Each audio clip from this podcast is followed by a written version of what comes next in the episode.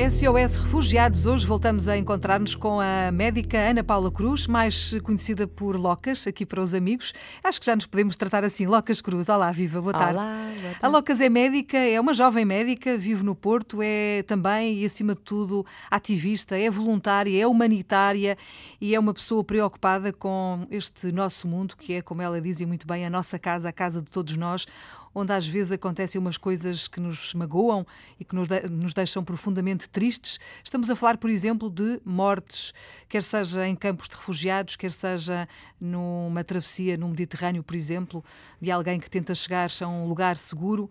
Locas, hoje este nosso encontro tem muito a ver com esta reflexão que é preciso fazer e que nunca é demais sobre aquilo que está a acontecer aqui, à nossa porta. A Loca já esteve em lugares muito difíceis. Lembro-me de uma conversa que nós tivemos em direto do Bangladesh, Exato. no campo de refugiados Rohingya, que era um Uhum. campo muito difícil e muito duro também. Já esteve na Grécia, já esteve no Mediterrâneo, num barco de resgate. Uhum. Enfim, já esteve um pouco por todo o lado. Hum, qual é a próxima missão, Loca? Já está planeada ou não? É sempre assim uma, uma decisão difícil que eu gosto de. Acho que à medida que o tempo vai passando eu sou cada vez mais ponderada, mas ao mesmo tempo também percebo que há, há apelos que são muito urgentes e que eu quero dar resposta e não quero ser demasiado racional. Ah, e neste momento acho que assim os meus grandes focos de preocupação são os hotspots na Grécia, quer seja em Lesbos, quer seja em Samos, Quios, estes sítios que estão mesmo, mesmo muito caos e onde as pessoas estão em condições, condições mesmo desumanas. E nesta altura do Hum, ano, pior ainda, não é? Sim, é só Com o assustador. frio e a chuva Sim. e a neve e essas coisas É, todas. é, é mesmo muito mau. E depois, claro, o Mediterrâneo, acho que hum, assusta-me que as pessoas não deixem de morrer, que as pessoas continuem a atravessar, que continuem a não existir passagens seguras, que as pessoas continuem a ter de arriscar a sua vida para ter uma vida um bocado melhor ou para ter uma vida, porque a verdade é que elas não têm uma vida, muitas delas.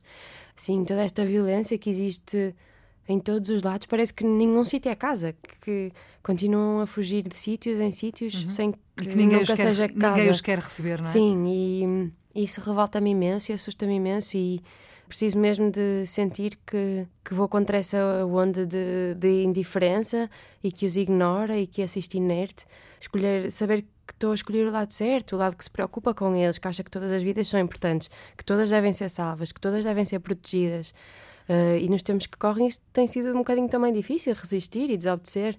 Mas acima de tudo acho que é sem dúvida essa a nossa atitude e acho que tem de ser esse o nosso caminho e hum, é cada vez mais necessário não termos medo de aceitar as consequências de acreditar nestas sobretudo, coisas. Sobretudo porque eh, nós, nós vimos o que é que acontece, não é? A Claro. ajuda humanitária é criminalizada ainda, Claro. ainda há processo em Cada vez tribunal.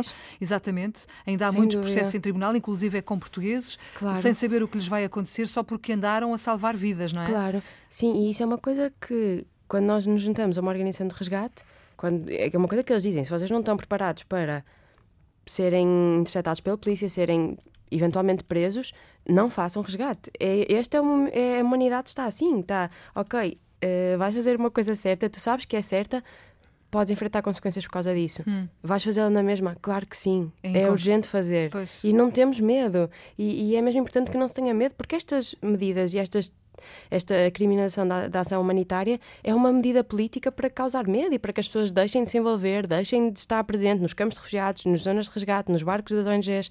É essa. E nós não temos medo. E essa é a mensagem mais clara que nós temos de passar.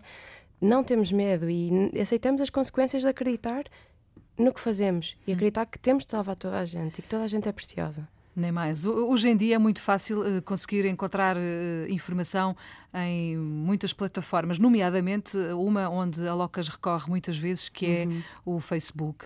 Eu estou aqui a ver e não resisto a ler uma, uma parte de uma publicação que, que a Locas escreveu e que diz o seguinte: Da próxima vez que ouvir alguém dizer que os migrantes e refugiados deviam voltar para os países de onde fugiram, ou que concordam com um orgulho assustador com as políticas europeias de controle de fronteiras, que indiscriminadamente os devolvem à Líbia, não vou mais calmamente procurar os argumentos certos ou as palavras mais empáticas, vou só falar da cicatriz do Y.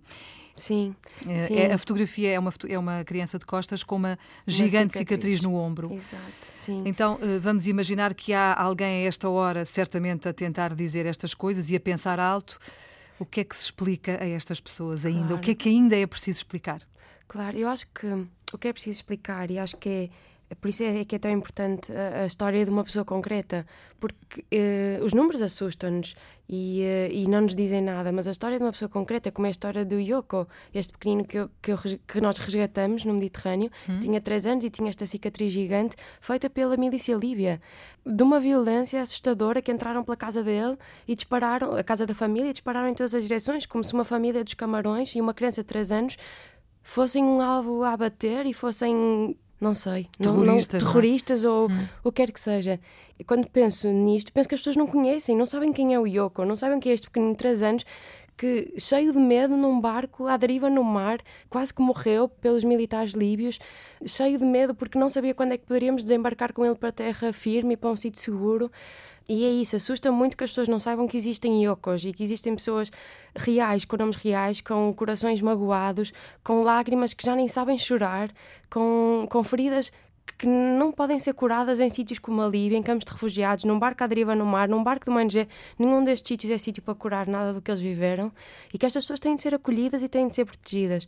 Por isso, se as pessoas gostam de dizer que, que, deviam voltar para o país deles e que aqui que vêm roubar os nossos trabalhos ou que vêm, então que pensem nele, que pensem nas tantas histórias de pessoas concretas que precisam de ser acolhidas. E eu acho que nós temos esta ideia errada de que, que é a nossa boa ação e que somos mesmo boas. Não é. É um direito que eles têm, têm o direito a ser acolhidos depois de terem fugido de tanta coisa. É um direito deles e. E, e, é, de... e é, um dever nosso claro também. Claro que sim, claro que sim. Sim, é por falo mais isto... vezes do, do Yoko. Uhum. Sim. E é, é, apenas um, não é? Agora, se multiplicarmos isto por uh, milhares claro, e milhares e milhares de pessoas. Repete em rostos completamente diferentes e corações diferentes, mas a violência é a mesma e a, a dor é a mesma. Mas são pessoas diferentes e são pessoas concretas e reais.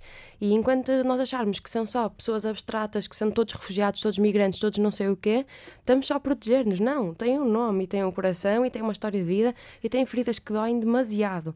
Uhum. E quando isto se torna assim real, tem de nos doer. E quando nos dói, nós mudamos as coisas. E é também por isso que existe o SOS Refugiados para tocar na ferida e para ouvir testemunhos e relatos como o da Locas Cruz, que de vez em quando nos visita aqui. E é sempre bom ouvir falar assim a alguém que tem o coração uh, do lado certo e, e, e, na boca, não é? E que, e que, diz as coisas como elas têm que ser ditas. Locas, muito obrigada mais obrigada, uma vez por ter vindo.